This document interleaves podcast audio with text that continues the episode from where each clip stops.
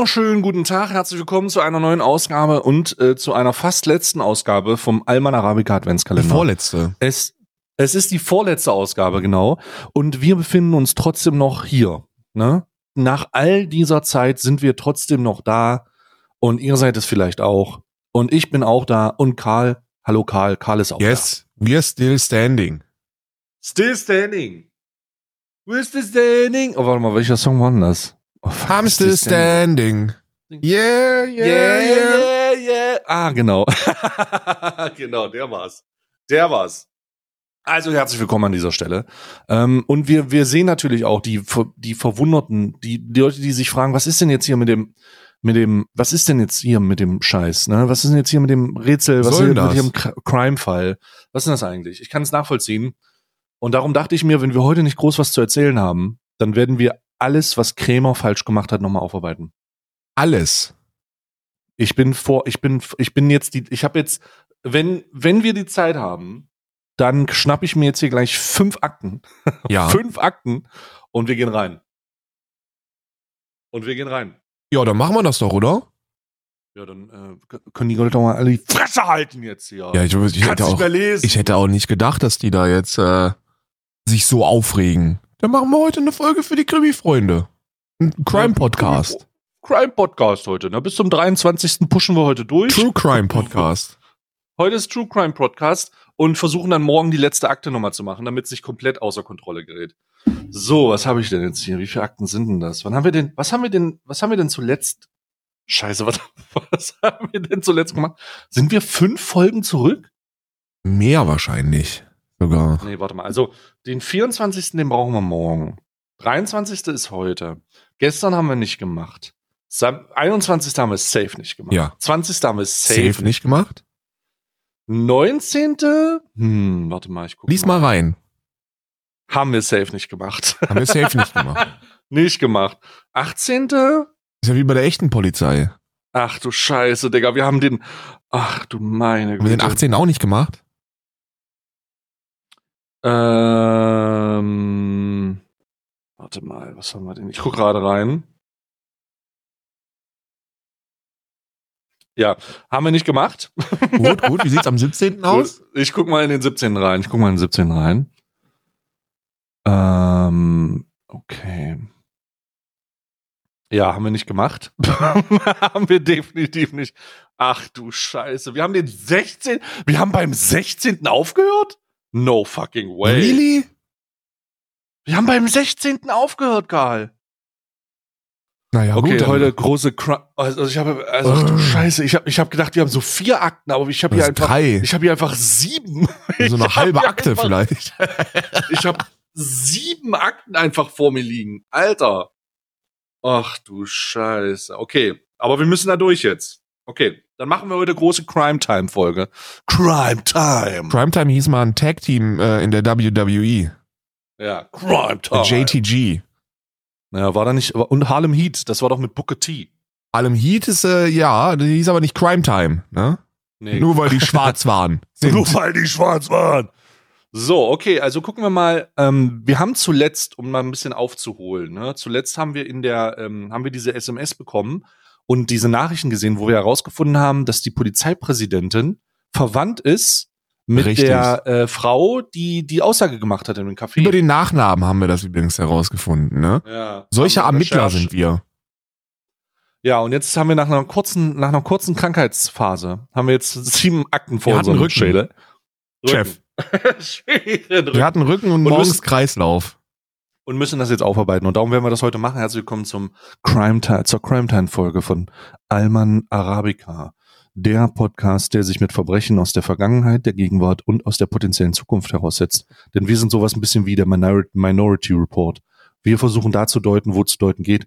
Und ähm, jetzt werden wir den Cold Case weiter aufarbeiten. Richtig. Und ähm, wir sind das Ermittlerteam, das sich jetzt hier äh, unberufenerweise versucht, an dem ganzen Fall abzuarbeiten, um dann Ergebnisse zu liefern, da wo die äh, Leute damals keine Ergebnisse liefern konnten aufgrund der fehlenden Technologie. Ja, Wir der haben am fehlenden 16. Technologie. aufgehört. Ja. Am Fassungslos. Oh mein Gott. So, okay. Also, 17. Wir gehen los. Wir starten mit dem 17. Oh Gott. Obwohl die Auswahl an geschlossenen Türen an deinem Adventskalender nicht mehr besonders groß ist, brauchst du überraschend lange, um die heutige Nummer 17 zu finden. Erst als du dich auf die Zahl fokussierst und das Chaos um, um sie herum ausblendest, entdeckst du sie am linken unteren Rand. Eine Metapher, die schon fast zu offensichtlich ist zu deinem Cold Case. Du nimmst einen tiefen Schluck aus deiner Kaffeetasse. Wie so oft in den letzten Tagen versuchst du dir ein möglichst geordnetes Bild vom Stand der Ermittlungen zu machen und daraus kleine Schritte für den Tag abzuleiten. Was Martin Hellmann angeht, so kannst du nur auf einen Erfolg der Fahndung hoffen und abwarten. Ihn zu befragen wird sicherlich weit, euch weit voranbringen. Oh Gott, Hellmann, der ist ja weggefahren. Direkt sprechen kannst du hingegen mit Kommissar Krämer. Ein wenig sträubst du dich Gedanken, äh, sträubst du dich gedanklich dagegen, doch um deinen Verdacht zu bestätigen, warum die vermeintliche Leiche des Wachmanns nicht vernünftig untersucht wurde, musst du ihn auf das Ereignis mit der verletzten Kollegin Tanja Br Bringler ansprechen. Der kann kein Blut sehen. Er kann kein Blut sehen. Mhm. Und dann gibt es noch einen ehemaligen Kollegen, den du dir noch, genau, noch gar nicht näher angeschaut hast. Timo Trebno. Warum hat er die Dienststelle verlassen? Wie verliefen die Ermittlungen aus seiner Sicht? Ein Gespräch könnte hier einige nützliche Hinweise hervorbringen. Zudem hoffst du, dass du, dass die neue IT-Spezialistin in der Zwischenzeit fleißig war. Bislang hatten sie immer wieder spannende Dinge in den alten Unterlagen versteckt. Während du nachdenkst, fällt dir auf, dass du dich noch gar nicht mit den Edelsteinen befasst, ja, beschäftigt hast. Na, haben wir gar nicht. Wie viele waren es eigentlich? Edelsteine? Was? Das? Wir wissen Woher es soll nicht. ich das wissen? Warum wissen wir, warum wissen wir nach 16 Tagen Ermittlungen nicht, wie viele Edelsteine gestohlen wurden? Na, weil wir uns damit beschäftigt haben, wie der Arzt mit Nachnamen heißt. Oh, mein Gott, Digga. Wie sahen sie aus? Was waren sie genau wert? Du kippst den letzten Rest Kaffee in die Spüle und machst dich bereit für den Weg ins Büro. Die Straßen sind angenehm leer an diesem Sonntag. Oh Gott, auch sonntags noch. Es ist Sonntag. Auch die Kälte ist heute erträglich. Über den geschmolzenen Schnee bist du sehr glücklich. In der Dienststelle bemerkst du überrascht, dass außer dir offenbar nur K Kommissar Krämer zur Arbeit gekommen ist. Die Schreibtische aller deiner Kolleginnen liegen unberührt im Halbdunkeln. Du gehst zum Büro deines Vorgesetzten. Das ist halt wieder so eine typisch deutsche Geschichte. Ja, ja. Am Sonntag stellst du überrascht fest, dass nur du zur Arbeit gekommen bist. Moment ja, mal. Überrascht dich das? Die sind gar nicht. Wo sind denn die ganzen Kollegen? Es ist Sonntag. Es Wo ist Sonntag. sind denn die Kollegen? Es ist Sonntag und die meisten sind schon im Weihnachtenurlaub. Ja. Guten Morgen, sind wir heute die Einzigen, fragst du? Guten Morgen. Leider ja. Antwortet Krämer. Wer schon wieder besoffen hat noch, hat noch, äh, Erneute Grippewelle. Mal schauen, ob es uns auch noch erwischt. Aber heute dürfte unheimlich viel passieren. Immerhin gibt es ein paar wiederhergestellte Dokumente. Von äh, Freitagabend. Die habe ich Ihnen auf den Schreibtisch gelegt. Es sind auch Fotos von den gestohlenen Edelsteinen dabei. Wenn ich mich nicht täusche, vielleicht können wir daraus neue Erkenntnisse gewinnen. Der sichtlich erschöpfte Krämer, Kom Kommissar Krämer zwingt sich zu einem Lächeln. Äh, Wie lief das Update für die höhere Stellen? fragst du. Ähm, hat nicht stattgefunden. Wegen Terminkollision abgesagt. Sollte uns recht sein. Mehr Zeit um ermitteln.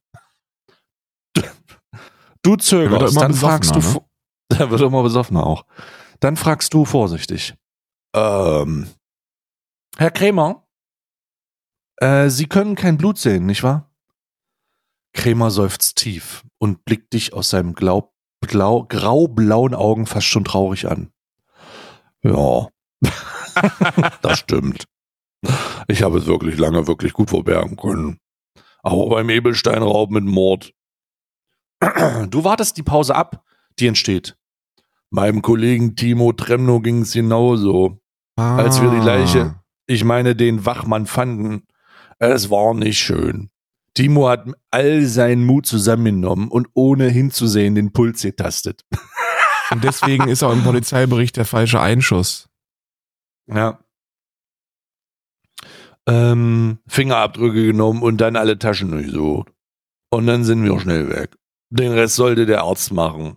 War ein Fehler. Krämer blickt dich schon fast auffordernd an. Ich mache Ihnen keine Vorwürfe. Äh, ah nee, das sage ich. Ich mache Ihnen keine Vorwürfe, wenn Sie das denken, sagst du. Der Kommissar wirkt erleichtert.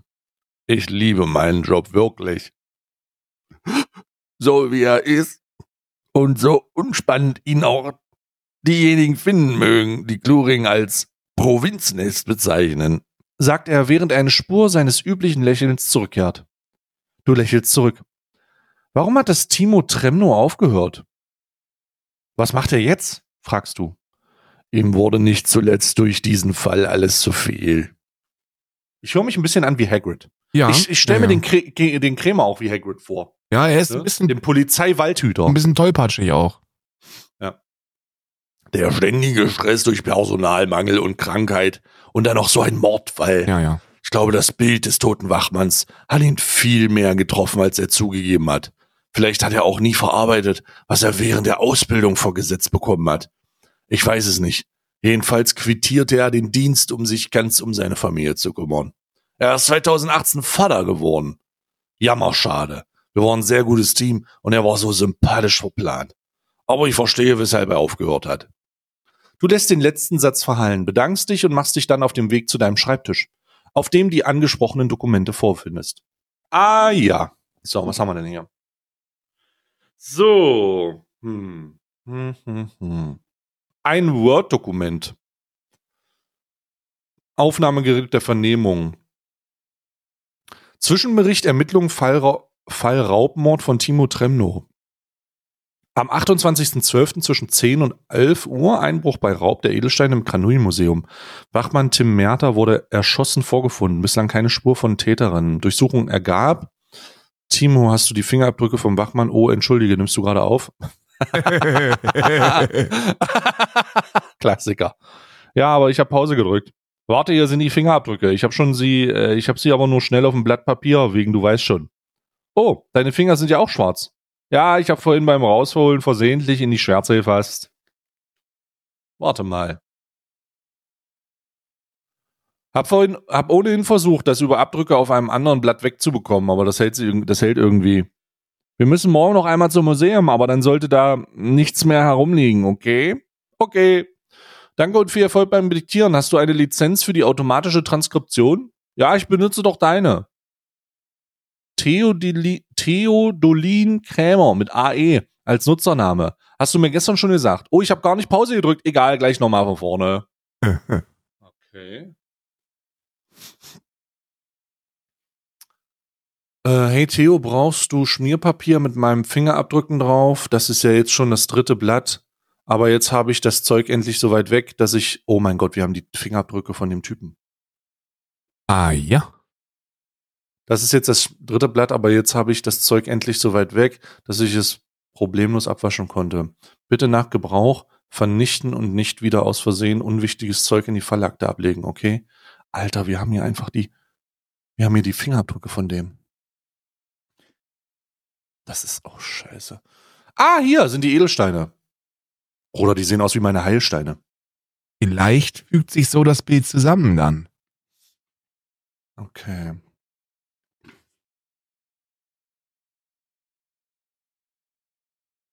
Hm.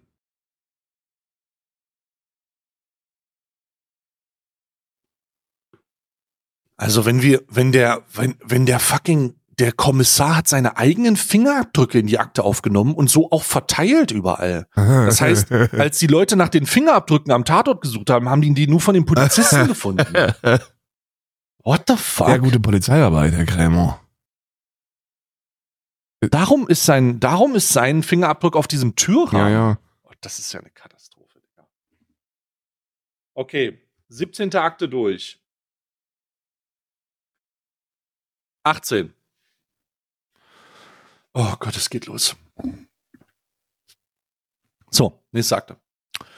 Auf der Straße vor deinem Küchenfenster herrscht ein ähnlich wuseliges Chaos wie die Tage zuvor. Und mittlerweile sieht es in deinem Kopf nicht anders aus. Während genervte Menschen versuchen, durch den stockenden Verkehr pünktlich zur Arbeit zu kommen, stauen sich auch deine Gedanken. Du wirst das Gefühl nicht los, beim Edelsteinraub wichtige Informationen übersehen oder eine nicht miteinander in Verbindung gebracht zu haben. Vermutlich wäre ein Tag Urlaub mit ordentlichem Abstand zu all den Informationen über den Fall sehr hilfreich. Doch das ist im Moment einfach nicht drin. Zumal ihr vermutlich heute wieder nicht nur zu zweit in der Dienststelle seid. Den gestrigen Nachmittag hast du mit einer Unmenge Papierkram zu kleinen, unbedeutenden Anzeigen verbracht. Immerhin ist nichts Großes passiert. So konntest du bis zum Feierabend gemütlich im warmen Büro bleiben. Das zur Abwechslung einmal nicht von blinkenden Weihnachtsdekorationen erhellt worden war. Du gibst es nur ungern zu, aber ein wenig hast du die Atmosphäre dann doch vermisst. Während du deine angetrunken, ach du Scheine ausgetrunken, ich schließe angetrunken, haha, ausgetrunkene. Kaffeetasse zur Spüle, zur Spüle bringst, hörst du dein Handy zweimal auf dem Tisch vibrieren. Du nimmst es in die Hand und entsperrst es. Sie haben ihn. Elektrisiert blickst du auf die Nachricht von Tanja auf deinem Smartphone. Befragung heute 11 Uhr bei uns. Liebe Grüße, Tanja. Sofort machst du dich bereit zum Aufbruch. Die Vorstellung, den echten Dieb der Edelsteine noch heute dingfest machen zu können und den Fall abzuschließen, löst eine freudige Unruhe in dir aus. Endlich! Haben sie, Karl, den, endlich! sie haben den Timo festgenommen. Nee, sie haben den, äh, sie haben den Hollmann, den Hol Hol Hohlmann haben sie, Den Hohlmann. der weggefahren ist. Ja. Du stellst dir vor, wie du die verbleibenden Tage wohl bis zu deinem wohlverdienten Urlaub gemütlich mit Lebkuchenessen am Schreibtisch verbringst. Klassische Polizeiarbeit. Ein Lächeln breitet sich auf deinem Gesicht aus, obwohl dich vor deiner Haustür ein unangenehme Nieselregeln erwartet. Im Kopf gehst du bereits die wichtigen Fragen durch, äh, die du stellen wirst. War Martin Hollmann tatsächlich vor Ort und die Person, die von Tim Merter aus dem Augenwinkel beobachtet wurde? Vieles spricht dafür. Warum sonst hätte er untertauchen sollen? Aber wie genau war er ins Museum gelangt? Und war es nicht ein ziemlich großer Zufall, dass er genau an dem Tag einen Diebstahl vorhatte, an dem der Wachmann seinen Tod vortäuschen sollte? Du hoffst auf eine hohe Kooperationsbereitschaft. Ansonsten brechen wir ihm die scheiß Finger, Digga. halt so, Alter. Wir ziehen dir die Fingernägel raus, du Hurensohn. So ein, der- echt mal ohne Scheiß machen wir dich richtig lang. Ja? Willkommen in Kluring PD. Ist Waterboarding in Kluring äh, noch legal? Waterboarding ist, ist vollkommen legal, ist ja nicht auf amerikanischen Hoheitsgebiet. Ist so, oder? Ne? So ein Ding ist das. Guantanamo. Auf der Dienststelle. Guantanamo MacBomb, Digga. Auf der Dienststelle empfängt dich eine sichtlich angeschlagene Tanja mit einem etwas verschnupften Guten Morgen. Deine Frage nach ihrem Gesundheitszustand tut sie mit einem Geht schon ab und empfiehlt dir, Abstand zu halten. Ihre gerötete Nase wird durch den Weihnachtsbeleuchtung auf ihrem Schreibtisch noch verstärkt. Sehr gut, sehr gut. Wer, at wer atmen kann, kann auch arbeiten. Ja, wer atmen kann, kann arbeiten. Klassiker, Klassiker, Klassiker. Gleich heute Morgen wurden übrigens neue Dokumente wiederhergestellt, sagt sie dir noch, bevor sie in der Küche verschwindet, um sich einen Salbeitee zu machen. Tatsächlich liegen auf der, auf der Akte auf deinem Schreibtisch zwei neue Blätter. Obwohl du wegen der wichtigen Befragung später ein wenig aufgeregt bist, zwingst du dich dir, die neuen Informationen in Ruhe anzusehen. So, was haben wir denn hier? Hallo Herr Kremer, ich habe unseren Hausmeister Herr Mers wie gewünscht gebeten, mir das Protokoll der Schließanlage des Museums für die fraglichen Tage zu senden. Sie erhalten es im Anhang ebenso wie die gewünschten Dienstplan. Okay, was haben wir denn hier? Also, 27.12., dreimal, Alter, um drei Uhr morgens war Tim Mer, ach so, der ist ja der Wächter. Natürlich, der ist klar, dass der da ist. Okay. Ähm, nächster Tag auch so. Schicht.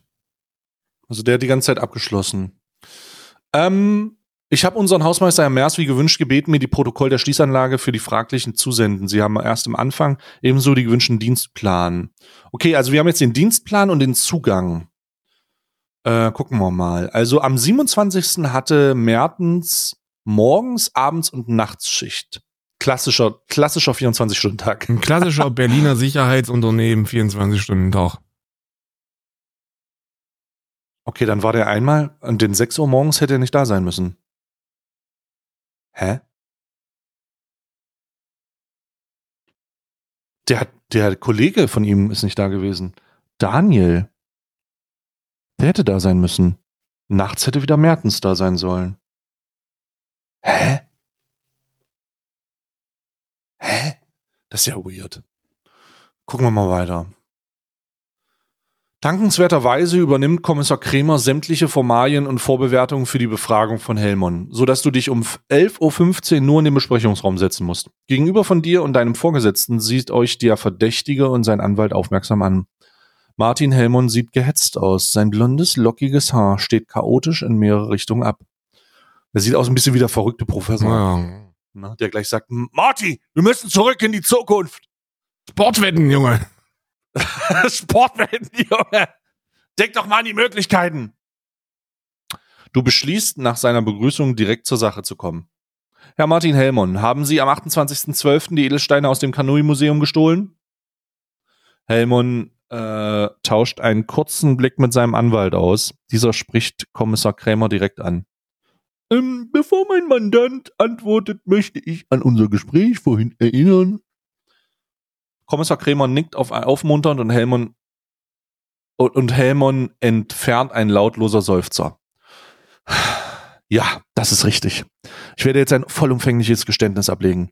Ich habe mich im Februar 2018 als Reinigungskraft beim Museum Bullshit. beworben und schon damals mit dem Ziel, bei der Ausstellung Ende des Jahres die Edelsteine stehlen zu können. Am 27. Dezember begann ich meine Reinigungsschicht um sechs und versteckte mich anschließend bis zum Morgen des 28.12. in meinem Besenschrank. Wie Harry Potter. Ich deaktivierte die Alarmanlage. Das war mir durch monatelange Beobachtung des Wachpersonals und Vorbereitung der Ausstellung und Unterlagen aus dem Schreibtisch der Museumsdirektorin möglich. Ich nahm die Steine aus den Vitrinen und wollte flüchten. Nach einer kurzen Pause fährt Helmut fort. Auf dem Weg hörte ich ein merkwürdiges Geräusch und sah einen toten Wachmann am Boden. In Panik rannte ich aus dem Museum. Zu Hause musste ich dann feststellen, dass die Steine, die ich gestohlen hatte, nicht echt waren. Es handelte sich um Glasnachbildung. All der Aufwand für nichts. Aber ich konnte auch nicht zur Polizei. Ich fürchte, fürchtete, ich würde auch noch Mord an dem Wachmann angehängt bekommen. Und jetzt, wo sind diese Glassteine? hakst du nach. Helmut schaut betreten. Ich habe sie beim Versuch, die Echtheit zu prüfen, zerstört. Es war, wie gesagt, nur Glas. Nach den ganzen Suche bin ich dann untergetaucht. Ich habe die Steine nicht gestohlen und ich habe niemanden umgebracht. Mehr habe ich dazu nicht zu sagen. Er war's nicht. Nee. Oh mein Gott, er war's nicht. Ihr versucht noch eine Weile mehr Informationen aus Helmut herauszubekommen. Doch er bleibt bei seiner Aussage. Schließlich verlässt du das Besprechungszimmer, während dein Chef Formalitäten erledigt. Du setzt dich an deinen Schreibtisch. Geht Helmut wirklich davon aus, dass ihr ihm dieses Märchen glaubt? Die Geschichte mit dem Glasstein lässt sich so direkt ja nicht wirklich überprüfen. Gedankenverloren betrachtest du den Acrylschneemann, auf der auf Nachbartisch vor sich hin leuchtet. Das rote Licht im Inneren bricht sich in der glitzernden Außenschicht. Das bringt dich auf eine Idee. Du greifst zum Telefon und erhältst nur kurze Zeit darauf eine E-Mail. Du schreibst dir zwei Fragen auf und beginnst intensiv nachzudenken. Juwelen, äh, Juweliershop Turingen. Guten Tag, soeben, wie soeben telefonisch besprochen, schenke ich hier die Charakteristika der erwähnten Edelsteine in der Hoffnung, dass Ihnen das weiterhilft. Mechelin Sumpfauge. Hier müsste es sich um einen großen Solar handeln. Diese gelblich bis dunkelgrün verarbeitete Stein zu fotografieren dürfte sehr schwierig sein, da er massive Reflexion aussehen würde. Er wirkt dann auch nicht mehr matt, sondern stark glänzend. Mechilmer Feuer. Nach meinen Informationen müsste er sich hier um ein Opal handeln. Nach seinen charakteristischen Farben sind gelbliche Orange, das auch deutlich rötlicher und sogar vollständig hellrot-orange ausgeprägt sein kann. Das Innere des Steins dürfte auf einem Bild nahezu durchsichtig erscheinen, mit sehr wenig Trübheit. Oh ja. Alter Karl, wir haben doch die Bilder von den Ja, Edelsteinen. klar. In der letzten Akte. Ich guck kurz rein. ja, die sind fake, Digga. äh, ja, die sind gar nicht echt da gewesen. Die sind gar nicht echt da gewesen? Nee. Die sind nicht da gewesen. Warte mal, ich guck gerade mal. Gelblich, dunkelgrün. Mhm. Nee, die sind fake. Die sind in der Ausstellung schon fake gewesen. Die sind gar nicht echt da gewesen. Der hat, der konnte die echten gar nicht klauen, weil die gar nicht da waren. Ach du Scheiße, Digga.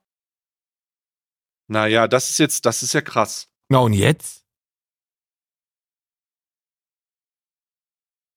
Ja, das ist einfach nicht echt gewesen. Das Problem Okay, ist, wir müssen den ja trotzdem Ding festmachen dafür. ja, wir müssen mal schauen. Okay, wir gehen in die nächste Akte rein, Akte 19. Weiter geht's. Ach du Scheiße, Digga. Noch fünf Tage bis Weihnachten, denkst du, während heißer Kaffee in deine Tasse fließt. In deiner Küche ist es unangenehm kalt. Über Nacht sind die Temperaturen deutlich gefallen. Immerhin war es gestern lang genug trocken, wodurch sich keine Eisschicht über die Straßen legen konnte. Bei der Vorstellung einer Rutschpartie über den Gehweg wird dir unwohl. Du siehst dir das graue Eis förmlich vor dir, wie es teilweise den Weg über verdeckt. Unwillkürlich musst du an Teile des riesigen Mühlsteins im Museum denken. Auch er verdeckt offenbar den Boden, nur ist es offenbar deutlich schwieriger, ihn zu entfernen. Du hältst kurz inne, während du die Hände nun voll vollen Kaffeetasse ausstreckst. Warum liegt der Mühlstein eigentlich seit fünf Jahren im Ausstellungsraum? Digga, da drunter sind die scheiß Edelsteine versteckt, oder? Scheint so. Digga, das wäre krank. Hätte es wirklich keine einzige Möglichkeit gegeben, das Ganze aufzuräumen? Du kannst dir eigentlich nicht vorstellen. Bislang hast du diesen Teil der Ermittlung ignoriert. Da es wichtige Aspekte gab, doch die bislangen Erfahrungen mit diesem Cold Case hatten gezeigt, dass es sich auch hinterher eher um unwichtig erscheinende Fakten interessante Erkenntnisse verbergen konnten. Du beschließt über den Smartphone eine E-Mail an Tanja zu schreiben und sie zu fragen, ob sie in diesem Zusammenhang ein paar Recherchen anstellen kann. Ja.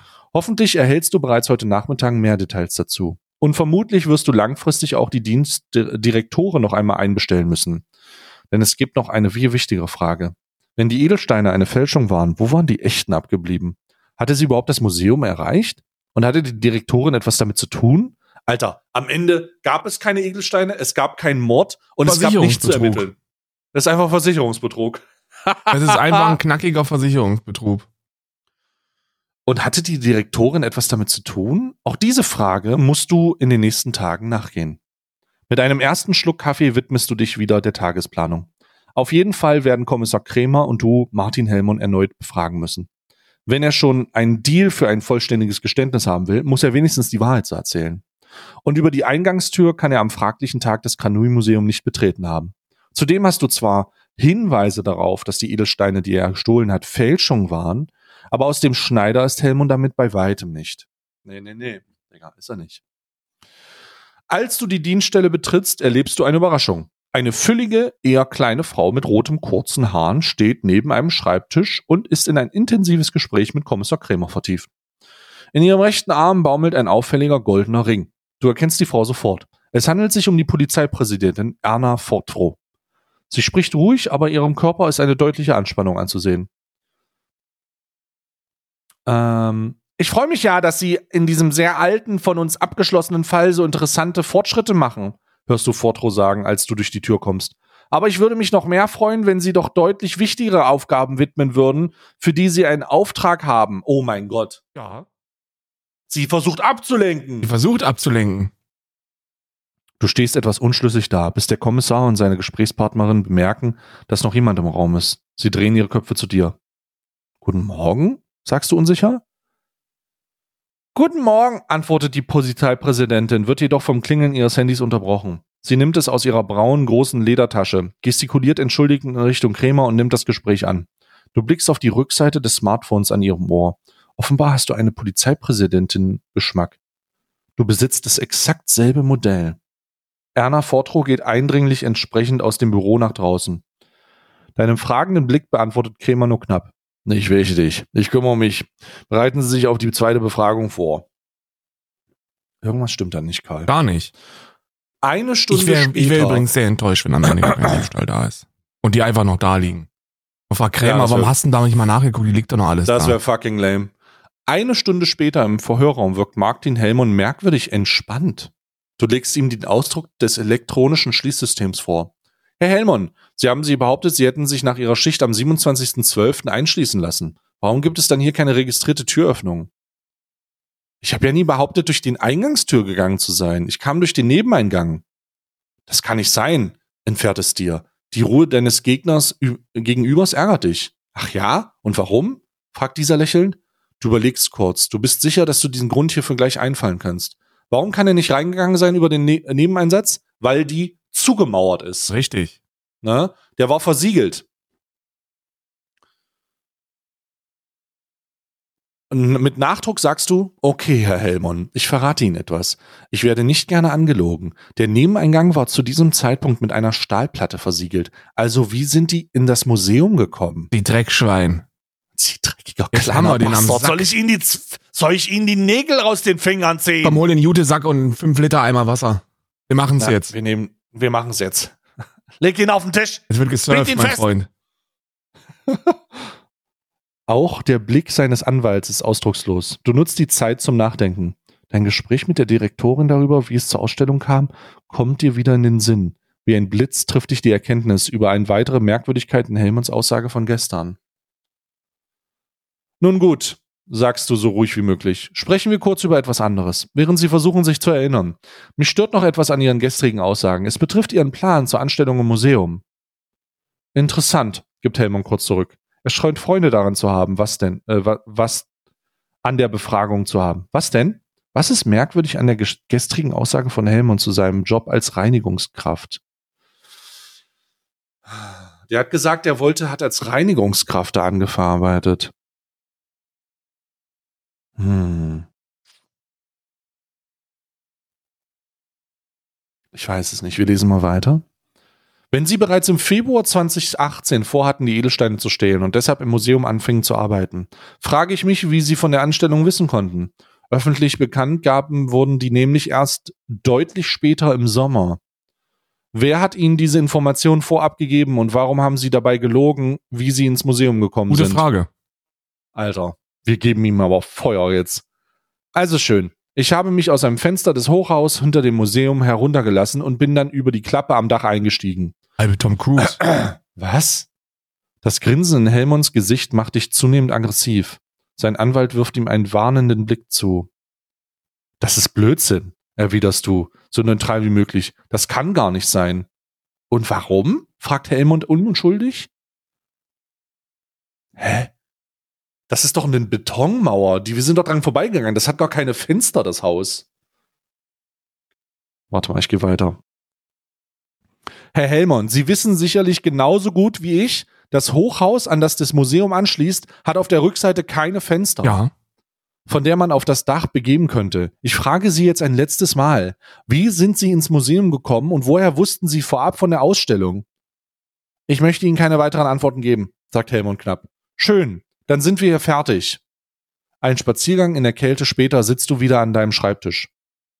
Kommissar Kremer steht neben dir. Der Typ scheint sich ja verdammt sicher zu sein, dass ihm nichts passiert, sagst du. Ach, schauen wir mal, wie es morgen aussieht. Viele Fälle löst man mit Geduld. Du Halt dein verkneifst ja, Maulkrämer, Alter. Der kriegt. Halt die Der Schnauze, wird du gleich besoffenes gewaterboardet. Mistschwein. Ich borte dich, waterboarde dich gleich auch hier. Du verkneifst dir eine Erwiderung, dass manche Fälle durch zu langes Abwarten auch zu Cold Cases werden, während dein Vorgesetzter sich verabsch verabschiedet, um weitere Telefonate für die Weihnachtsfeier zu führen. Gedankenverloren schiebst du die Blätter auf deinem Schreibtisch in der Akte hin und her. Als der Schichtplan für das Museum dabei auftaucht, stutzt du. Gestern ist dir nicht aufgefallen, dass dort auch etwas merkwürdig ist. Du musst dir nochmal formulieren, was.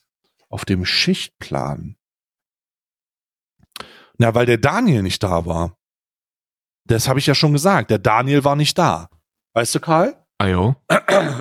Der ist nicht hier gewesen. So, boah, fuck. Wir haben immer noch vier Akten vor uns. Digga, ist halbe Arbeit hier. Das ist ganze Arbeit. So, ich mach die nächste Akte. Halbe Arbeit, ganze True Crime. Ja. Auf dem Weg zur Arbeit triffst du eine schwierige grundsätzliche Entscheidung. Denn ohne Verbündete und fremde Hilfe wirst du diesen Cold Case nicht knacken können. Du drückst den Knopf an einem Fußgängerampel kurz vor dem Museum, nutzt die Wartezeit, um ein letztes Mal über, über das nachzudenken, was dich seit gestern Abend beschäftigt. Kannst du Kommissar Kremer wirklich vertrauen? Dein Gefühl hat diese Frage sofort bejaht, doch du solltest noch einmal intensiv darüber nachdenken. Doch auch nachdem du vor einem vor dem Einschlafen und heute noch bis alle bisherigen Ereignisse durchgegangen bist. Das Verhalten deines Vorgesetzten lässt es einfach sehr unwahrscheinlich erscheinen, dass er selbst etwas mit dieser Sache zu tun hat. Ich bin mir nicht sicher. Das Ding ist, wenn der Da Krämer was damit zu tun hat, dann sind die ganzen Beweise alle für den Arsch. Also alles, Ja. komplett. Dann kannst du auch direkt, kannst du auch direkt aufhören. Da waren andere Personen schon deutlich verdächtiger. Entschuldigung, hörst du eine vertraute Stimme hinter dir, Alter, als die Ampel auf grün schaltet. Du drehst dich um und erblickst zur Überraschung die Museumsdirektorin Christiane Ruttig. Ihr Gesichtsausdruck ist merkwürdiger anders als sonst. Auch ihr Pferdeschwanz ist längst nicht mehr so festgebunden. Wie bei eurer jüngsten Begegnung. Du schaust sie fragend an. Kann ich, ähm, kann ich einmal ganz in Ruhe mit Ihnen sprechen? Über das Museum und äh, den Diebstahl? sagt sie schnell und mit gedämpfter Stimme. Natürlich, sagst du zögernd. Morgen 18 Uhr im Park hinter der Polizeistation? fragt Ruttig und nun schon wieder Forscher. In Ordnung, sagst du und setzt gleich die Frage nach. Laut der Dienstplans sollte es ursprünglich der Sicherheitsmann Daniel am 28.12. im Museum sein. Warum war er das nicht? Ah, die Geschichte. Das weiß ich noch genau. Erst hatte ich einen unglaublichen Stress, den Dienstplan so hinzubekommen, dass er da arbeiten kann, äh, weil er auf gar keinen Fall an den Tagen davor und danach konnte. Und dann rief er mich am 27. abends an und wirkte irgendwas von unangenehmen kleinen Übergaben in einem Eimer hervor, äh, dass er Magen-Darm hat und auf keinen Fall kommen kann. Also habe ich Tim Merter eingesetzt.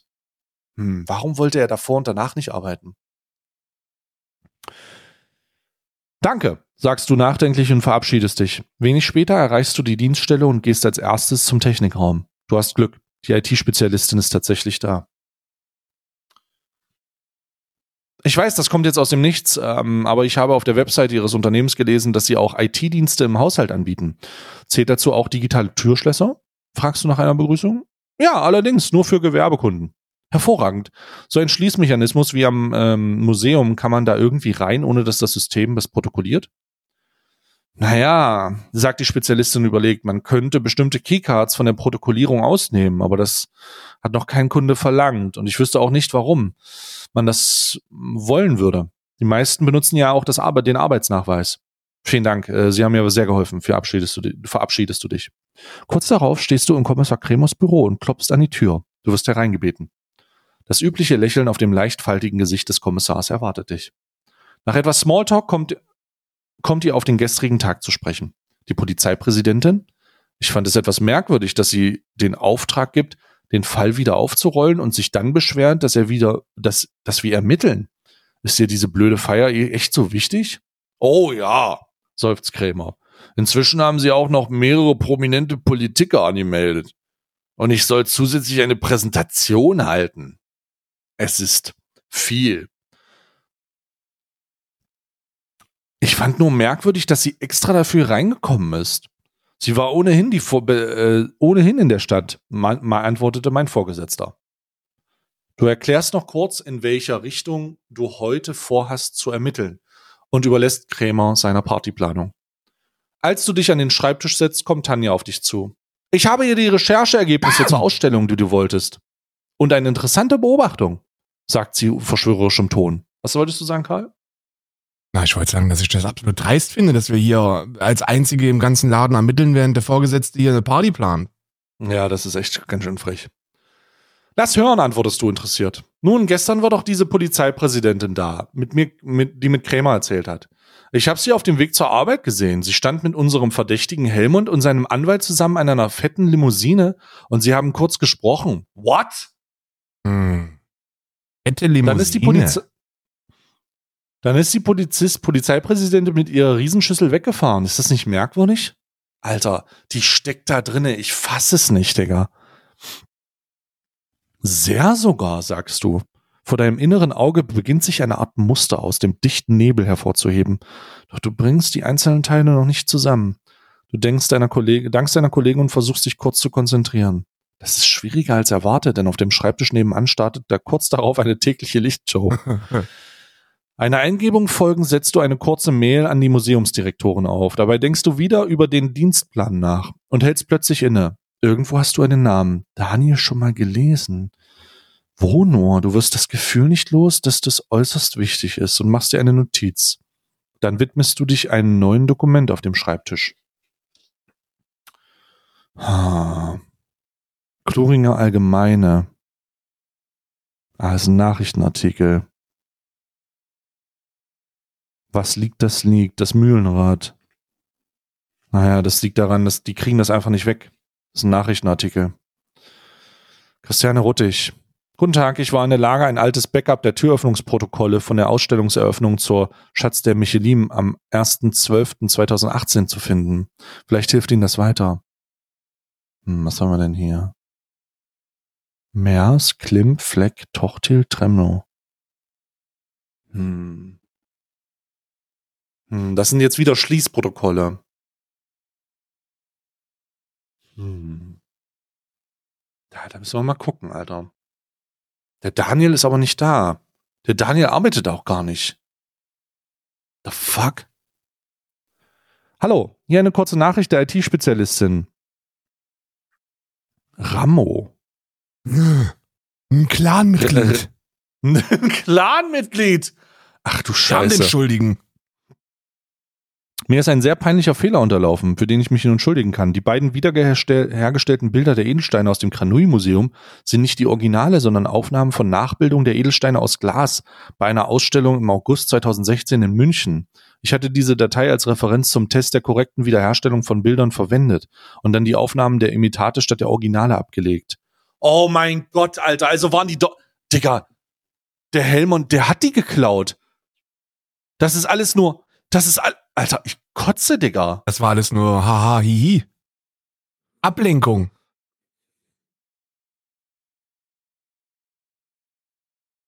Hm. Wie heißt denn der, wie heißt denn der Daniel mit Nachnamen? Wie heißt der Daniel mit Nachnamen? Ich guck mal noch mal in das Schließprotokoll.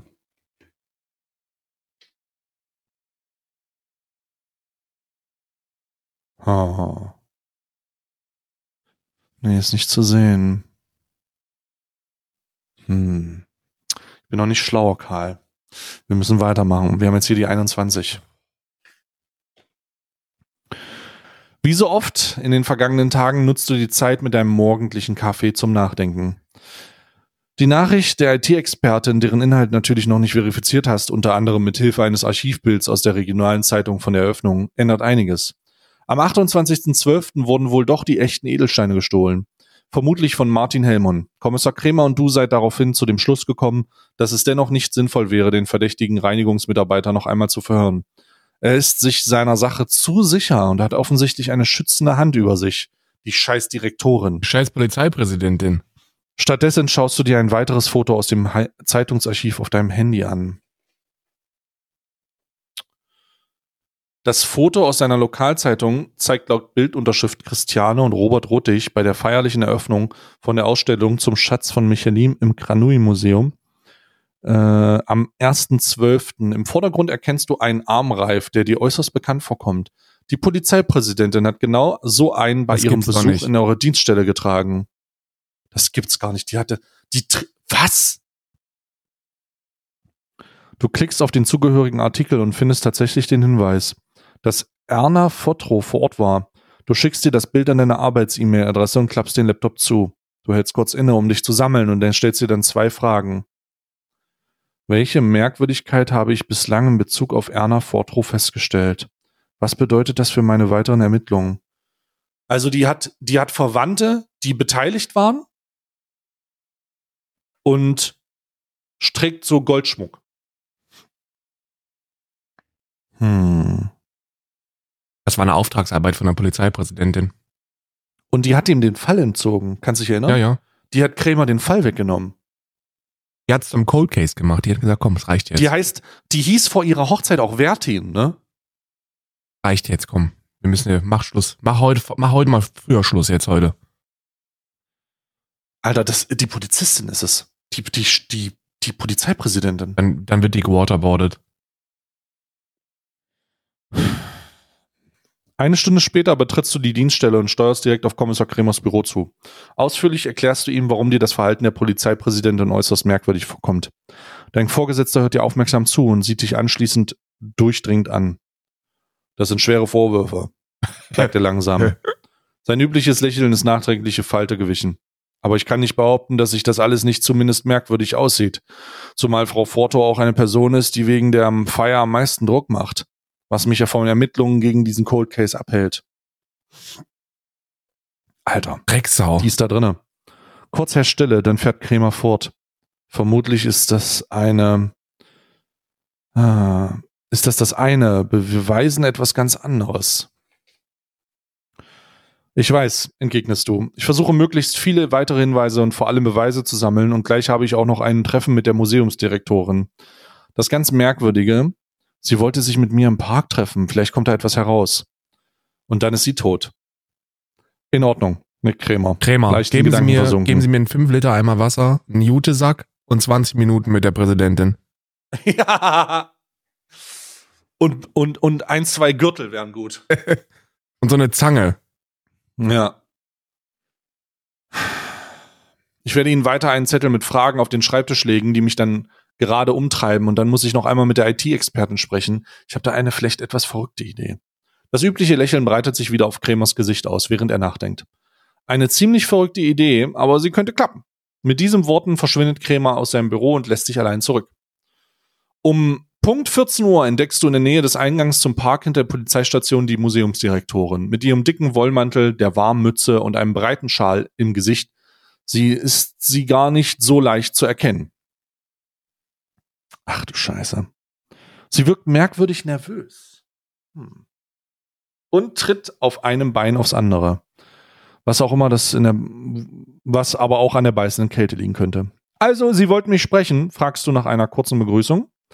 Ich, ähm, ja, sagt Ruttig zögerlich. Vor ihrem sonst so aggressiven, ruppigen Art ist nichts mehr zu spüren. Exo. Ich äh, fürchte, ich bin in etwas äh, Übles hineingeraten. Ah ja. Bringt sie schließlich hervor. Du schaust sie aufmerksam an. Sie scheint tatsächlich beunruhigt. Hm. Christiane Ruttig fährt nach einer kurzen Pause fort. Wissen Sie, äh, ein eigenes Museum zu haben und Ausstellungen zu planen, war immer mein Traum und mein Mann hat ihn möglich gemacht. Nachdem ich ein paar mäßige erfolgreiche Zusammenstellungen präsentiert habe, kam er mit einer fantastischen Idee auf mich zu, ob ich den Schatz von Mechilm ausstellen würde. Ich war natürlich sofort Feuer und Flamme, aber ich hatte auch große Sorgen wegen der Verantwortung und Sicherheit. Ich habe einfach alles gemacht, was mir dazu gesagt wurde, ohne nachzudenken. Zum Beispiel den Nebeneingang versiegelt. Das ist ja bis heute, weil der bescheuerte Mühlstein im Weg liegt. Egal, anderes Thema. Ich war stolz auf die Ausstellung, mein Mann auch. Er hat mir sogar extra bei der Ausstellungseröffnung geholfen und kam bereits morgen um halb acht ins Museum. Warte mal, der Mann von ihr? Äh. Und dann der Raub Ende Dezember. Der Stress war mit Versicherungen. Ich war völlig fertig. Und mein Mann hatte heftige Magendarm. der hat einen heftigen Magendarm, Digga. Ich habe die nächste Ausstellung geplant äh, zur Ablenkung und am nächsten Tag, als die Polizeisiegel vom Museum entfernt wurde und wir wieder hinein durften, dann dieses dämliche Mühlenradunglück. Jedenfalls hatte ich dann vor einiger Zeit den Verdacht, mein Mann könnte eine Affäre haben. Moment mal. Also der allerechte Mann. Ich erspare Ihnen die Details. Ich fand keine Beweise dafür, als ich seine Dokumente und sein Handy durchging, aber da waren viele merkwürdige Dinge, die Ausstellungen und Kontakte betreffend. Ach du Scheiße. Ihr bleibt kurz stehen. Mit Nachdruck sagt Ruttig, ich kann Ihnen nichts davon geben, es tut mir leid. Es würde sofort wissen, woher es kommt und ich wäre nicht mehr sicher. Er hat Verbindung bis in die höchste Ebene der Polizei. Ich habe gesehen, dass er die Edelsteine-Ausstellung gemeinsam mit Erna Fortrow nach Kloring geholt hat. Und sie sprachen über das Projekt Klappe zu. Alles keine handfesten Beweise, aber ich glaube, der Plan war von Anfang an, die Steine zu stehlen. Und ich will damit einfach nichts zu tun haben. Holy shit, Bro. Da ist er, der We Drop. solved it. Wir haben es gesolved. Die letzten, Das und die letzten Tage machen wir jetzt was? Waterboarden hoffentlich. Waterboarden hoffentlich. Ein Geständnis aus den Das- Wichsern rausprügeln. Das ist eine Menge, antwortest du schließlich. Aber nichts, mit dem ich arbeiten könnte, fürchte ich. Ich weiß. Aber ich hoffe, Sie kommen beim Waterboarding weiter. ich kann Sie wenigstens in die richtige Richtung schubsen. Wenig später sitzt du an deinem Schreibtisch im Büro. In den Kopf jagen sich Gedanken. Gegenseitig. Die Erzählungen der Direktoren passen genau in das Bild, das sich auch schon vor deinen Augen ausgebreitet hat. Aber sollst du ihr glauben, dass sie damit nichts zu tun hat? Und warum liefert sie keine Beweise? Du seufst. Dein Blick fällt auf einen Ausdruck eines weiteren Zeitungsartikels, der, den Tanja offenbar noch gefunden hat. Im Artikel steht Überschrift Mühlenunfall im Kranuni-Museum. Kosten für die, Bef für die Bergung stehen fest. Die Kosten für die Beseitigung des abgestürzten Mühlenrads betragen mit allen Posten rund 20.000 Euro. Ah, also einen europäischen Ausländer Das ist gut. der der zweifelhafte Besitzer auf eine möglichst schonende Bergung besteht. Anschließend siehst du die Krämers Fragen an und gehst dann für die Besprechung in sein Büro, bevor du Feierabend machst. Alter, Digga. Ich muss mal kurz was trinken hier. Sonst komme ich ja gar nicht klar mit dem Leben hier. Das Halbe ist ja Lesezirkel. Halbe Lesezirkel hier. Mhm.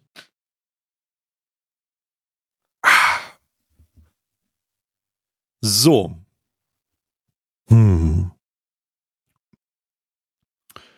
Mhm. Hm. Tja, da müssen wir mal weiter gucken. Oh, scheiße, Digga. Wir haben, Alter. Los, Feuer frei. Zwei Akten noch und dann sind wir durch. Während draußen Schneeflocken langsam auf den Boden sinken, sitzt du erneut an deinem Schreibtisch im Büro und recherchierst. Heute warst du so früh unterwegs, dass du es beim Verlassen des Hauses noch dunkel war. Du wartest unruhig auf Kommissar Krämer, der dir seinen Plan für weiteres Vorgehen im Fall mitteilen will. In der Zwischenzeit, Zwischenzeit beschäftigst du dich intensiv mit dem Museum und hast auch schon zwei spannende Dinge herausgefunden. Es ist dir gelungen, über ein Archiv den Bauplan von Raum D des Museums zu erhalten, der dir schon längst merkwürdig vorgekommen ist. Zum anderen hast du eine äußerst interessante E-Mail erhalten. Hier ist der, ah ja, Raum D. Hier ist die E-Mail vom Juwelier. Guten Tag, nach Ihrer Anfrage habe ich mir Edelsteine vom Mechil-Museum nicht mehr losgeladen, also ich habe eine Recherche angestellt. Es dürfte Sie interessieren, dass die beiden Edelsteine nicht so viel wert sind, wie die Medien immer geschrieben. Was? Moment. Kurz nach dem Diebstahl wurde ein Gutachten eröffnet, das die Steine im Wert auf maximal 10.000 Euro schätzt. Okay, wir machen Feierabend, wir gehen nach Hause. So, das war's an dieser Stelle. Ähm, ja, ich würde sagen, das war's. Also ich, also für 10.000, ey, tut mir leid, 10.000 Euro, dafür mache ich doch jetzt keine weiteren Ermittlungen. Ich mache doch jetzt hier keine weiteren Ermittlungen für 10.000 Euro. Äh, geben Sie mir mal IBAN. Alter, Digga. Da Das macht doch doch nicht keine, wahr sein. Also, da sagt doch jede Versicherung, also wollen Sie das wirklich, wollen Sie wirklich Edelsteine Die im Wert Leute- von 10.000 versichern? Also ich bitte Sie.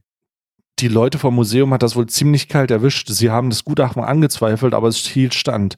Das hat wohl dazu geführt, dass die Versicherungssumme auf diesen Wert angepasst wurde und das Interesse am Raub schnell nachließ. Oh mein Gott, die wollten die, die haben, die haben Versicherungsbetrug. 20.000 Euro geklaut und haben das dann über Versicherungsbetrug Betrug gemacht. An einem spontanen Einfall folgend greifst du zum Telefon und wählst die Nummer der Museumsdirektorin. Nach einigen Fra Freizeichen meldet sich die verschlafene Ruttig. Ohne Umschweige fragst du, wie genau das Mühlenrad in Raum, in Raum D liegt. Sie ist etwas verwundert, aber bereitwillig Auskunft. Beim Absturz wurde das riesige Rad durch die Treppe angeknackst, aber nicht zerteilt. Es liegt nun komplett über den Stufen und den beiden Bodentanks, so dass sich die Tür zum Raum zwar noch öffnen lässt, ein Zugang aber nur durch waghalsige Kletteraktion möglich ist. Der versiegelte Notausgang zur Seite des Museums sei ebenfalls blockiert. Du bedankst dich und legst auf. Im Moment betritt Kommissar Krämer das Großraumbüro. Ich habe die ganze Nacht na, äh, die ganze Nacht nachgedacht, wie wir die Polizeipräsidentin erwischen können. Und die Antwort ist gar nicht. Dafür haben wir weder die Gute Arbeit, Krämer. Danke, Krämer. Dafür haben wir weder die Ressourcen noch eine Gelegenheit. Offizielle Ermittlungen zu starten wäre ein zu hohes Risiko. Irritiert stellst du fest, dass Krämer lächelt. Aber ich habe eine andere Idee.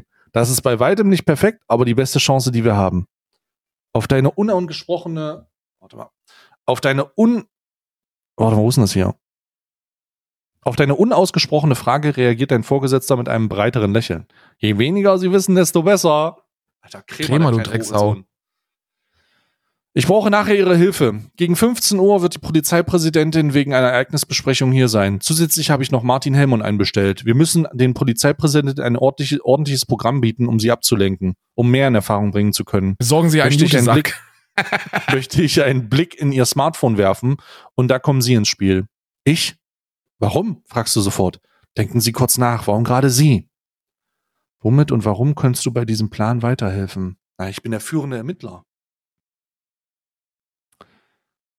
Oh mein Gott, nein! Wir haben dasselbe Telefon! Ich und die Polizeipräsidentin, wir haben dasselbe Telefon. Wir können einen Trick, in- einen Austausch machen. Ein doppelter Lensch. Der doppelte, der doppelte Krämer. Ach du Scheiße. Jetzt wird's ja richtig verrückt. Krämer, du Drecksau. Wir tauschen für kurze Zeit unsere Telefone, antwortest du. Exakt, gibt dein Vorgesetzter erfreut zurück. Dann erläutert ihr genauen Plan für den Nachmittag. Kurz darauf erreicht eine verschnupft aussehende Tanja die Dienststelle.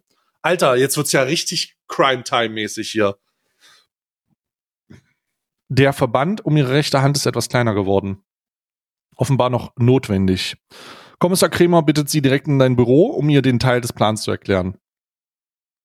Fast bist du erleichtert, als halb drei Martin Hellmann um seinen Anwalt zur Befragung erscheint. Kommissar Kremer begibt sich allein mit den beiden in den Besprechungsraum 2, wo er vermutlich noch einmal dieselben Fragen stellt wie ein paar Tage zuvor. Um 14.55 Uhr betritt schließlich Erna Fortro das Großraumbüro. Du gehst eilig zum Besprechungsraum und informierst deinen Vorgesetzten. Mit einem breiten Lächeln geht dieser kurz darauf zur Polizeipräsidentin. Frau Forto, wie schön, dass Sie hier es einrichten konnten. Ich habe nicht viel Zeit, gibt Forto ziemlich unfreundlich zurück. Natürlich, natürlich. Ich habe erfahren, dass Sie Herr Helmon noch einmal befragen, setzt Polizeipräsidentin Forsch nach. Das ist korrekt. Ich bin kurz vor dem Abschluss der Befragung. Hören Sie, ich bewundere Ihren Eifer an der Sache. Herr Krämer setzt Forto an. Krämer korrigiert, äh, Krämer korrigiert sie, Kram, ach, sie hat Kramer gesagt. Krämer korrigiert sie dein Vorgesetzter lächelnd. Dir fällt auf, dass er sich leicht dümmlich stellt. Forto geht nicht weiter auf den Einwand ein. Ich verstehe aber nicht ganz, was die erneute Befragung rechtfertigt. Es war doch bereits alles geklärt, oder nicht? Ich hatte einfach ein paar Dinge nicht verstanden. Gibt Krämer mit leicht gesenktem Kopf zu. Tatsächlich gibt es auch nichts Neues. Ich werde ihn gleich nach Hause schicken und dann übergebe ich Ihnen all unsere Ermittlungsergebnisse. Ich muss Ihnen nämlich etwas gestehen. Sofort wirkt die Polizeipräsidentin ein wenig milder und kurz darauf gibt, sitzt ihren Besprechungsraum ein. Wir haben wirklich intensiv ermittelt, aber wir kommen einfach nicht wieder zu keinem Ergebnis, sagt Krämer überzeugend niedergeschlagen. Daher würden wir die bisherigen Ergebnisse einfach an Sie übergeben und die Akte wieder schließen, wenn das in Ordnung ist. Nun, das ist natürlich bitter, aber ich denke, in diesem Moment stößt du das Wasserglas vor dir um, so dass sein Inhalt über den Tisch schwappt und die Kleidung der Polizeipräsidentin nass wird. Du entschuldigst dich vielfach und trocknest Erna Fotos notdürftig ab. Dabei tauchst du, dabei nimmst du ihr Telefon und tauscht es geschickt unter dem Tisch durch deines aus. Du verlässt den Raum, übergibst das Smartphone wie besprochen an Tanja. Zehn Minuten später hast du es wieder. Unter einer weiteren Kaskade von Entschuldigungen betrittst du erneut den Besprechungsraum. Fortros Wut über den Wasserunfall scheint verraucht. Sie geht gerade die Unterlagen durch, die ihr Krämer gereicht hat. Und wenn Sie einmal hier schauen, Kommissar Krämer schreibt ein Dokument und eine Lupe zur Präsidentin, während du diese konzentriert ein Foto der Edelsteine absuchst, kannst du unauffällig die Telefone zurücktauschen. Eine halbe Stunde später ist euer Besuch wieder weg. Erleichtert lacht ihr auf und beglückwünscht euch. Ich behalte alles, was ich gefunden habe, zur Sicherheit für mich. Aber ich kann Ihnen schon einmal sagen, die gestohlenen Edelsteine sind nicht dort, wo wir sie verdächtigen, sie haben wollten. Aber wie sie dann, aber wo sie dann sind, konnte ich nicht herauslesen. Du blickst auf die Frage, wo könnte sich, was, wo könnte, wo, was, was ist das für eine Handschrift, Digga? Wo konnte sich der Besitz befinden und warum? Die sind bestimmt begraben unter dem Mühlenstein, Ja, Digga. ja. Die sind da einge, eingezimmert. Und darum kommen die da auch nicht ran. So, jetzt haben wir noch die letzte, Alter, wenn auch nur noch einmal jemand sich beschwert, dass wir hier nicht durchziehen, ne, als Ermittlungsteam, dann äh, möge ihn der Blitz treffen. Nee, dann Oder finden wir dich und dann wirst du gewaterboardet, weil einer wird gewaterboardet. Heute wird jemand gewaterboardet. So, die letzte Akte. Die Akte 23, dann nur noch morgen. Let's go. Und damit endet auch die Folge heute. Ich habe keinen Bock mehr, Digga. Ich lese hier gefühlte halbe Buch. Ganze Buch. In der Zeit hättest du das kommunistische Manifest vortragen können. Wenn wir falsch liegen, werden wir gleich, äh, wir, werden das gleich teure fünf Minuten. Bemerkt Ja. Kommissar Krämer mit einem fast schon gequälten Lächeln. Aber es passt alles schon, aber es passt alles schon ziemlich gut zusammen, versucht sie ihn zu ermutigen, während ein Bauarbeiter einen schweren Presslufthammer in die Ausstellungsraum D des Kanui-Museums schleift. Bis spät in den gestrigen Abend hinein seid ihr eure Vermutungen zum Ablauf des Falls Schritt für Schritt durchgegangen. Fortwo und Robert, Ru- Robert Ruttig planen den Diebstahl. Martin Helmond betritt bereits am Vortag unprotokolliert mit Robert Ruttigs Karte das Museum, um die Steine zu stehlen.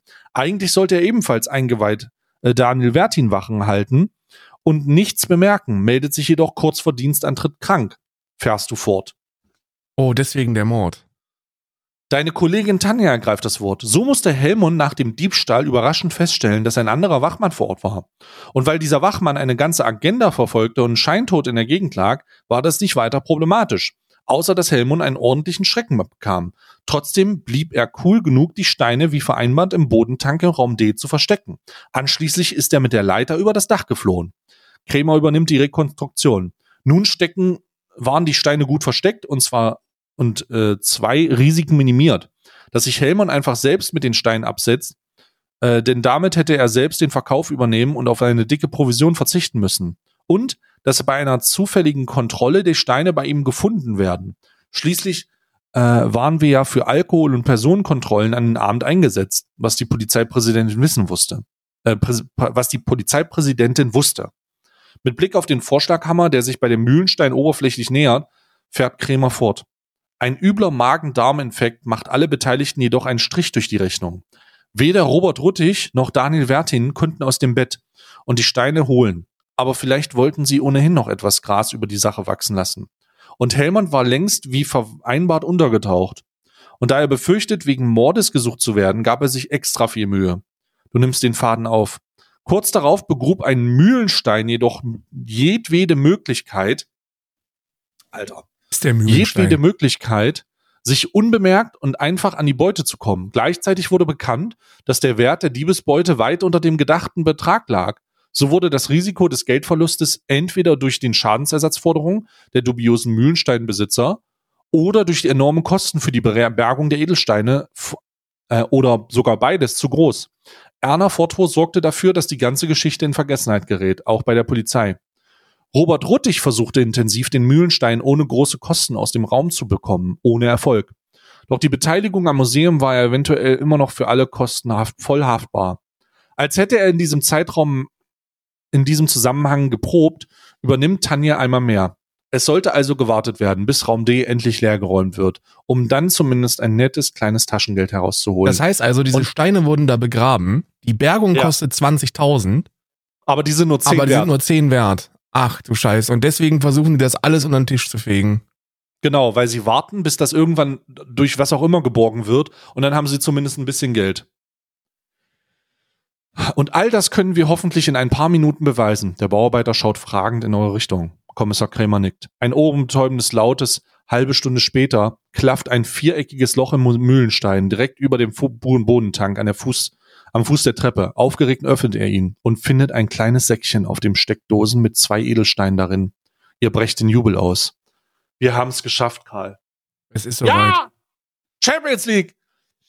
Wie vereinbart, kein einziger Wort davon, davon nach außen. Ermahnt Krämer Christiane Ruttig, die während der gesamten Aktion im Türrahmen gewartet hat. Es gibt da etwas, das ich nicht verstehe, sagst du einige Zeit später in der Dienststelle. Zwei Dinge, die mir nicht ganz klar sind. Und die wären? Erna Fortwo hat dann den Fall damals erfolgreich im Sand verlaufen lassen und versucht, unsere aktuellen Bemühungen zu bremsen. Aber warum hat sie den Fall überhaupt noch einmal aufrollen lassen? Daraufhin habe ich aktuell tatsächlich keine Antwort. Und die zweite Frage?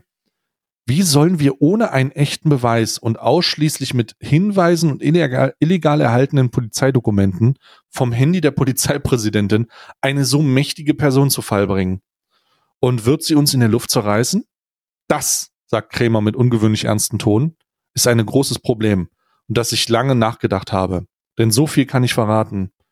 Auch auf dem Smartphone gab es natürlich keine direkten bewe belastenden Beweise. Ich hatte auch nicht erwartet, dass die Polizeipräsidentin so unvorsichtig wäre. Aber wir haben ja eine sehr talentierte IT-Fachkraft, die sich auf die Wiederherstellung von Dingen spezialisiert hat, die Leute für immer verloren glaubten. Und so gab es auch auf dem Handy viele interessante und für all unsere Theorien hinweisliche Dinge. Aber Sie haben recht, für eine überzeugende Anklage reicht das bei weitem nicht. Kremers Grinsen wird noch breiter. Aber das sollte uns nicht kümmern. Heute Abend wird gefeiert. Und du glaubst, du kannst, die Drecksau. Und du kannst nicht glauben, dass sich dein Chef nach all dieser Aufregung und den Erfolgen nun seiner bescheuerten Weihnachtsfeier widmen will. Entschuldigen Sie mich. Ich muss meine Präsentation für heute Abend auswendig lernen. Das dauert noch. Ach du Scheiße, der exposed die auf der Feier. Ja, ja. Der exposed die auf der Feier. Aber Sie können doch einfach vom Bildschirm ablesen. Ganz kurz schuscht ein merkwürdiger Ausdruck über Kremers Gesicht. Ich habe, wie gesagt, noch viel zu tun, sagt er knapp und verschwindet in sein Büro. Offenbar hat ihm der Stress letzten Tage deutlich zugesetzt. Du erkennst, dass es sinnlos wäre, weiter über die Sache zu diskutieren. Du wirkst, du wirst dich darauf verlassen müssen, dass der Cold Case Edelsteinraub doch nicht abgeschlossen wird. Die Weihnachtsfeier findet in einem prunkvollen geschmückten Festsaal eines edlen Hotels in der nächstgrößeren Stadt am frühen Abend statt. Gemeinsam mit Tanja, Henrik und Martin betrittst du den Raum. Dir entgeht nicht, dass Tanja einen neidischen Blick auf die unzähligen leuchtenden Deko-Objekte an der Wand und auf den Tischen wirft. Weihnachtsmänner, Tannenbäume, Engel und Schneemänner leuchten euch etwa, leuchten aus allen Ecken euch an. Etwas unsicher begibt ihr euch an einen Stehtisch in der Nähe der Bühne. Mit gesenkter Stimme tauscht ihr, tauscht ihr euch aus. Ich gehe fest davon aus, dass Krämer für morgen irgendeine Art Plan hat. Ich meine, solche tiefergreifenden Ermittlungen, Ergebnisse einfach unter den Tisch fallen lassen, oder? Ihr nickt zustimmend. Doch einer von euch kann sich vorstellen, wie dieser Plan aussehen könnte. In diesem Moment wird das Licht im Saal leicht gedimmt und das laute, laute Stimmengewirr ver verebbt. Ein Strahler erleuchtet die Bühne vor euch. Mit schwungvollen Schritten läuft Kommissar Krämer auf das Rednerpult zu. Dort nimmt er die Fernbedienung in die Hand und beginnt seine Präsentation, deren Folien auf der rechten Leinwand, Seite der großen Leinwand geworfen werden. Okay, let's go. Weihnachtsfest der Polizei steht dort in goldenen Buchstaben. Einen wundervollen guten Abend, ruft Krämer mit dem breiten Lächeln aus der Nähe. Siehst du, dass seine Hände vor Aufregung leicht zittern. Hat er ein Problem mit den Reden großer Gruppe? Hat er ein äh, Problem mit Reden vor großen Gruppen? Hm. Ich hatte die große Ehre, diese einmalige Feier zu organisieren, statt zu arbeiten. Doch so ganz hat die Arbeit mich nicht mich bei der Vorbereitung doch nicht losgelassen. Und so präsentiere ich Ihnen zum Jahresende, zur kalten Jahreszeit einen kalten Fall, der ordentlich Hitze in den Saal bringen wird. Deine Kinnlade klappt langsam nach unten. Drecksau. Gnadenlos und schnell geht Krämer alle Fakten durch, die er seit 23 Tagen herausgefunden hat. Samt Beweisbildern. Die Menge wird sichtlich unruhig und viele unterhalten sich tuschelnd, doch Krämer schafft es bis zur letzten Folie. Und das, schließt er, ist doch mal wirklich wertvolles Gesprächsthema für heute Abend. Am Nebentisch blickst du in wutverzerrtes Gesicht der Polizeipräsidentin. Im Saal bricht ein Tumult aus. Ach du Scheiße, Digga! Der hat die on the spot exposed. Auf dem Highweg sitzt du auf, sitzt du am Fenster des Busses nach Kluringen und starrst auf die schneebedeckten, von Laternen erleuchteten Straße. Was für ein Abend. Die Feier war nach Kremers Rede recht schnell abgebrochen worden. In dem entstandenen Chaos hast du nicht mitbekommen, was mit der Polizeipräsidentin geschehen ist. Du sehnst dich nach Ruhe und Schlaf. Die Anstrengungen der letzten Woche stecken dir tief in den Knochen. Müde fixierst du den, die Spiegelung in der Scheibe vor dir und entdeckst auf dem Sitz auf der anderen Seite des Busses die Frau, die dich am Morgen des 11. Dezembers nach der Haltestelle gefragt hat. Und da fällt es dir plötzlich wie Schuppen von den Augen das letzte Element, das erklärt, weshalb die Ermittlungen im Edelsteinraub durch Kommissar Krämer so schlecht liefen. Was? Oh mein Gott. Kommissar Krämer kann nicht lesen. Ach du Scheiße. Darum hat er auch nicht ablesen können. What? Kommissar Krämer kann nicht lesen? Wie ist denn der Bulle geworden? Das ist Deutschland, ne? Naja, gut. Der hat das alles auswendig gelernt. Ach du Scheiße. Die Krankheitswelle, der Personalwangel. Er war der Einzige im Büro. Kommissar Krämer kann nicht lesen. Ich bin vollkommen fassungslos. Das ist mal, das ist mal ein Ende. Also, morgen haben wir natürlich noch eine Akte, aber Kommissar Krämer kann nicht lesen, Chat. Ich sag, Chat, ich bin vollkommen verwirrt. Ich denke mal, das Einzige, was morgen noch passieren wird, ist, dass Kommissar Krämer und du die Polizeipräsidentin durch, durch prügeln Waterboardet. Ja, waterboardet. Alter, das war mal ein, also das war mal eine, das war mal der Crime-Podcast hier. Das war ein also Crime-Podcast. Wir sind ein Wechselbad der Gefühle und ich muss dir ganz ehrlich sagen, am Stück auch sehr angenehm. Halbe Hörbuch. Ganze Hörbuch. So, damit ist die heutige Folge Alman Arabica vorbei, Digga. Ich, also, Ey, und wir haben, ja wir haben nur noch eine, ne? Wir haben nur noch morgen, Freunde. Nur noch morgen ist da. Und dann äh, ist es over. Also und, ich, äh, ich, ich würde sagen. Ich will ganz kurz noch was sagen, weil die Leute, die bis hierhin gekommen sind, das sind halt die Hardcore-Fans. Und die wird derzeit nur eine Frage äh, äh, beschäftigen. Und zwar, wie geht's denn weiter nach dem Adventskalender? Deswegen, bevor wir Feierabend machen, ganz kurz für die, für die Hardcore-OGs noch. Wir machen am 27. wäre normalerweise laut Rhythmus eine reguläre Folge. Die wird ausfallen. Wir machen am 3. Januar wieder für euch weiter. Genau, 3. Januar kommt die nächste Folge. Also die, die, die, im, damit starten wir im nächsten Jahr. Genau. Morgen noch. Und dann. Und dann ist over. Am 3. Für dieses Jahr ist dann, ist dann Schluss. Morgen das letzte Mal dieses Jahr. Und ähm, naja, ich würde sagen, es ist so Pflichttermin, ne? Dann bis morgen. Bis morgen.